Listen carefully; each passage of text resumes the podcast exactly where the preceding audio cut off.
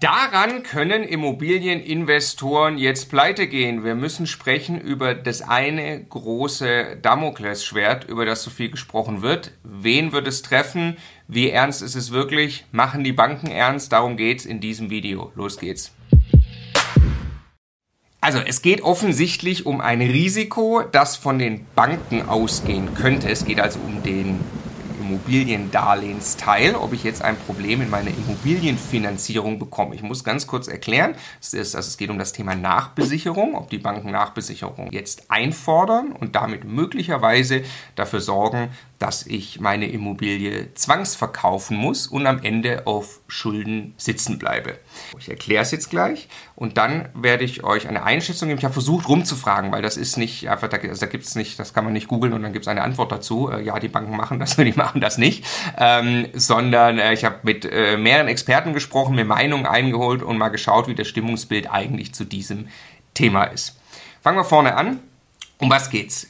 Die Immobilie ist ja immer finanziert, also zumindest sollte sie das und es ist clever, eine Immobilie zu finanzieren, den Hebeleffekt zu nutzen. Und es bedeutet auch, ich habe der Immobilie Schulden gegenüberstehen. Also jeder, der die Immobilie nicht Cash gekauft hat, hat ja Schulden bei der Bank. Und die Bank hat eine Grundschuld in der Immobilie. Das bedeutet mal flapsig ausgedrückt, die Immobilie gehört gar nicht mir, die gehört eigentlich der Bank. Wenn ich meine Rate an die Bank bezahl nicht bezahle, kann die Bank zumindest hergehen und kann die Immobilie zwangsversteigern. Würde sie dann zu einem schlechteren Preis verkauft werden, ähm, als ich noch oder zu einem niedrigeren Wert, als ich noch Schulden habe, dann bleibe ich auf Schulden sitzen und muss dann nachher noch äh, Schulden abstottern und habe gar keine Immobilien, gar keine Einnahmen mehr. Das wäre logischerweise schlecht.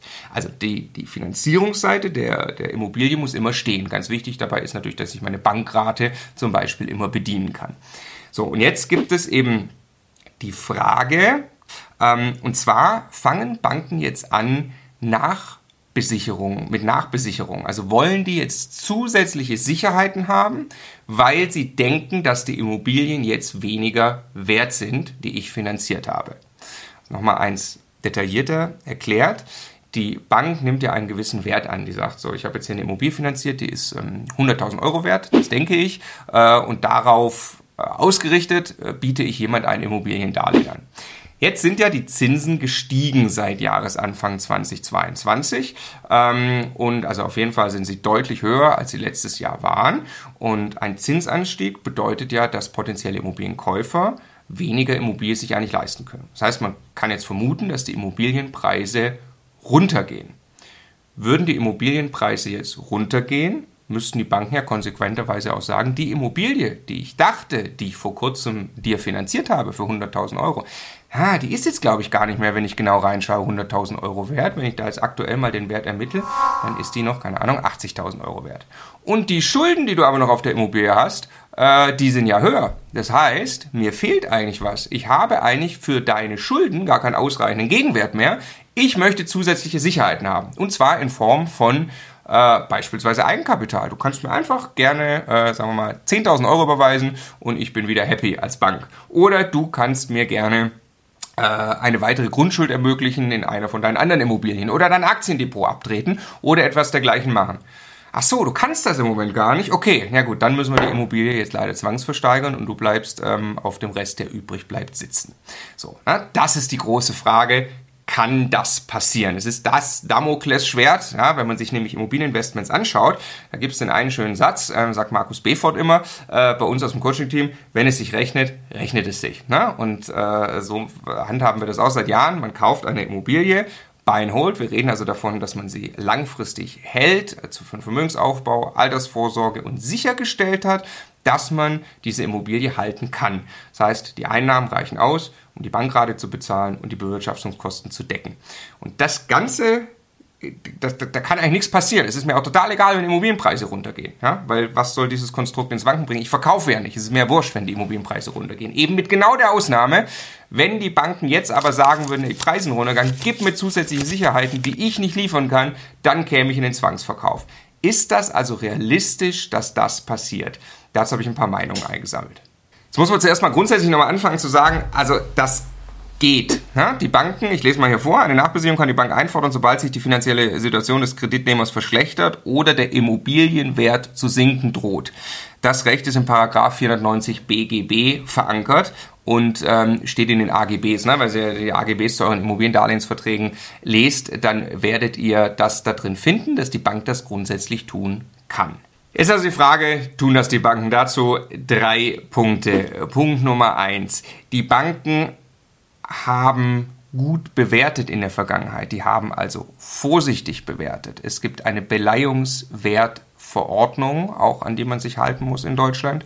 Ähm, es die Banken können also nicht einfach irgendwelche Werte für die Immobilien annehmen und äh, können jetzt sagen, so, ja, wunderbar, äh, die, das schöne Eigenheim in München, das ist zwei Millionen wert, das glaube ich äh, in Zukunft, die Preise werden weiter steigen. Also die müssen das äh, seriös ermitteln und äh, müssen dabei auch vorsichtig vorgehen. Es gab Bestrebungen in den letzten Jahren, ähm, da auch einzugreifen und zwar dafür zu sorgen, dass die Banken noch großzügiger bewerten können, also höhere Werte annehmen können. Weil ja die Immobilienpreise so deutlich gestiegen sind, wollte man da mehr Spielraum einräumen, weil eigentlich hat man gesagt, so, ja, so wirklich stimmt das alles nicht mehr, die Immobilien sind schon jetzt deutlich mehr wert. Das ist aber auch gar nicht passiert, äh, da hat sich nichts verändert, das heißt, man bewertet immer noch solide.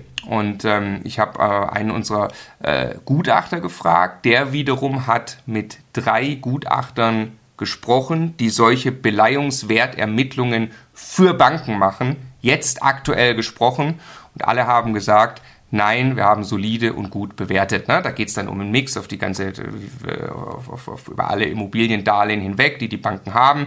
Ähm, und da war die Aussage von allen, Nein, wir haben solide bewertet, wir haben nicht zu sportlich finanziert über unser ganzes Finanzierungsportfolio hinweg und deshalb haben wir auch kein Problem, dass wir irgendwie mit den Werten daneben liegen und jetzt Preisrückgänge nicht verkraften könnten.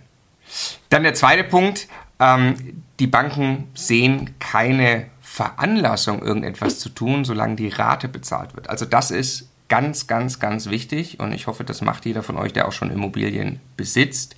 Die Rate an die Bank muss immer sauber rübergehen. Auf gar keinen Fall soll es da zu irgendeinem Zahlungsausfall kommen.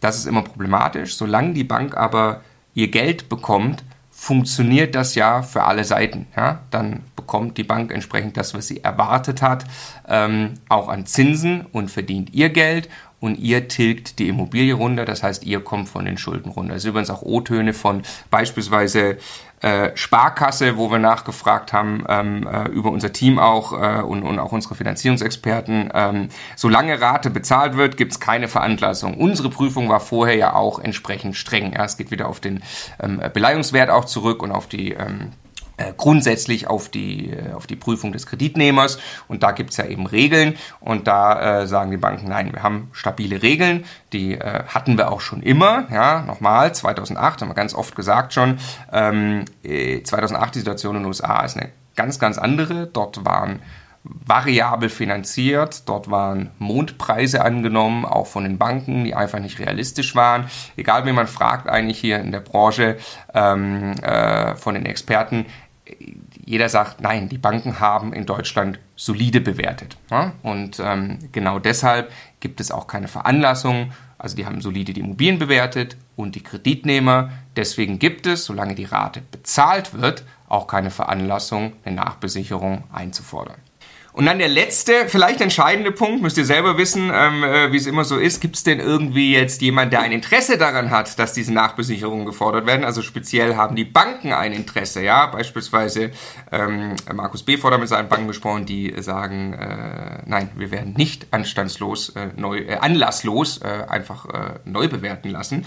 Ähm, oder eben der Markus Rehkugler, ähm, äh, hier Gutachter und Selbstinvestor, äh, sagt auch, nein, die Banken würden sich ja eben selbst selbst schaden. Und glaube ich, das ist nochmal ein ganz interessanter Punkt. Ähm, wenn die Banken jetzt hergehen würden und flächendeckend ihre Immobilien äh, neu bewerten würden, da wo sie Darlehen eben draußen haben, ähm, und dann würden sie feststellen, dass da irgendwo äh, Werte runtergegangen sind ähm, und würden Nachbesicherungen fordern. Sie würden dann ja genau auf die Objekte kommen, die äh, vielleicht ganz neu gekauft wurden, vielleicht für den Eigennutzer, wo sie gerade noch an die Grenze gegangen sind. Sie würden dort Nachbesicherung fordern, wo sie am allerunwahrscheinlichsten dann auch wirklich diese zusätzlichen Sicherheiten bekommen würden in Form von Geld, Aktiendepots oder sonst irgendwas.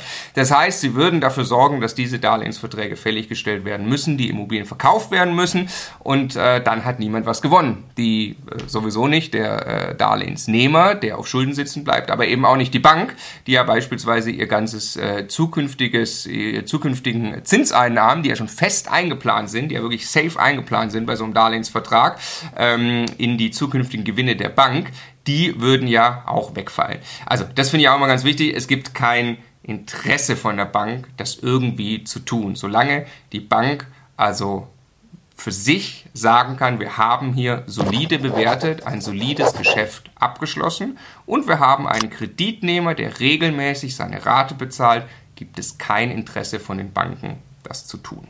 Es ist mir eine Sache ganz wichtig. Äh, vielleicht denkt der eine oder andere, na ja, es könnte ja schon ein reales, äh, reales Risiko sein. Ich höre das immer öfter. Ich sehe immer mehr Inhalte dazu. Ja, also es sind ja auch die, die ganzen Crash-Propheten logischerweise unterwegs in solchen Zeiten.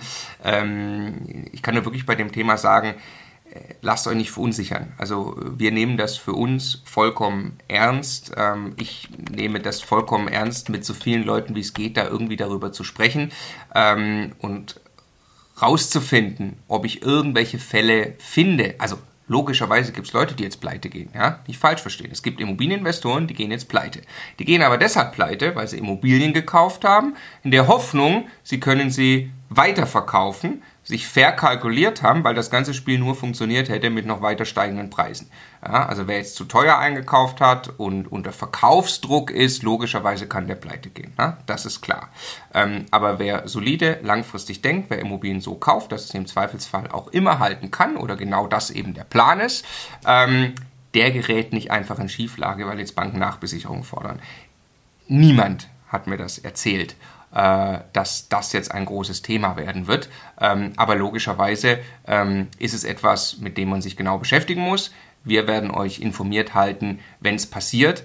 Und ähm, schaut euch an, was, äh, was, was gerade passiert. Ne? Also man, man, man, es ist Unsicherheit da mit den Zinsen. Es ist aber auch überhaupt nicht so, dass man jetzt beobachten kann, wir sind jetzt ähm, hier im August 2022, ja. Es ist überhaupt nicht so, dass man jetzt beobachten kann, dass die Immobilienpreise mal irgendwie 30 Prozent einbrechen. Auch das habe ich schon ein paar Mal gesagt.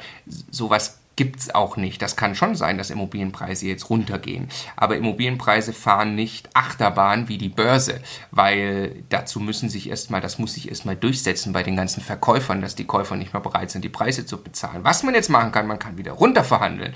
Das ist schön. Also es gibt jetzt wieder mehr Rendite. Ja, man muss auch mehr Zinsen bezahlen, das heißt, muss man kompensieren, ist klar. Aber es gibt wieder mehr Rendite. Ähm, aber also Preise kann man verhandeln, aber es ist überhaupt nicht so, dass irgendwie ein Erdrutsch gab und jetzt plötzlich die Banken alle dachten, oh, alle Immobilien sind ja jetzt 30, 40 Prozent weniger wert. Äh, das ist überhaupt nicht der Fall. Wenn das ist das etwas, was, äh, äh, was langsam vonstatten geht. Ähm, und im Moment sieht es ja auch so ein bisschen aus, könnte man meinen, als stabilisieren sich die Zinsen, hängt alles am Ende wahrscheinlich davon ab, wie sich die Inflation entwickelt. Das werden wir sehen. Niemand kann es wissen, aber ähm, sollte das Damoklesschwert Nachbesicherung in irgendeiner Form irgendwo aufpoppen, äh, so dass es ich mitkriege, werde ich euch informiert halten. Ich hoffe, das war hilfreich. Was denkt ihr zum Thema Nachbesicherung? Äh, kommt sie? Äh, ist es ein reelles Risiko oder nicht? Wie geht ihr damit um?